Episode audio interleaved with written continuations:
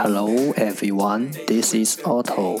Welcome to One Day One Word. 大家好，我是 Otto。您现在收听的是荔枝 FM 幺四七九八五六，图听每日十五分钟英语之每日一词。欢迎收听，欢迎订阅。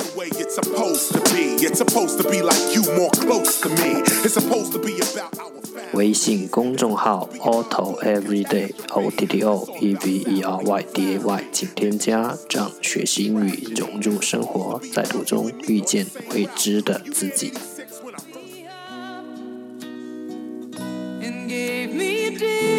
让我们一起简单的坚持每一天。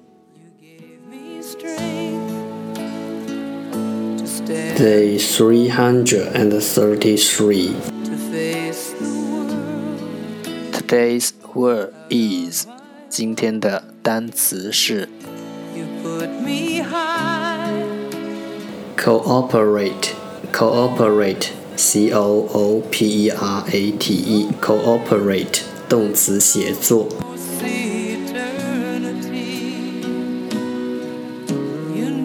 Let's take a look at its example. 让我们看看它的例子。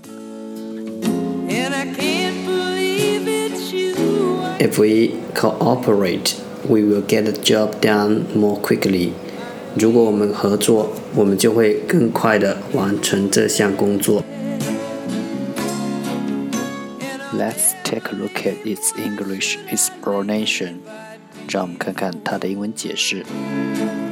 Cause I finally found someone who really cares.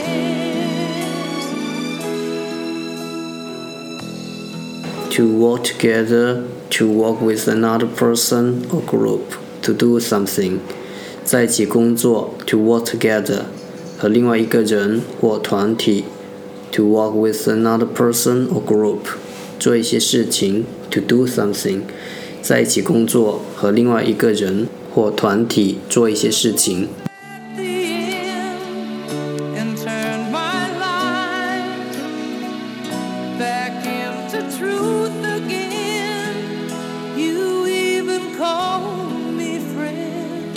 Let's take a look at its example again。让我们再看看它的例子。If we cooperate, we'll get the job done more quickly. 如果我们合作，我们就会更快地完成这项工作。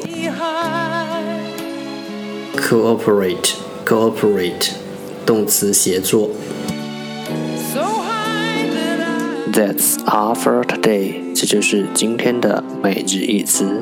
如果你喜欢我们的节目，请为我和那些愿意坚持的人点赞。欢迎和我一起用手机学英语，一起进步。See you next time，再见。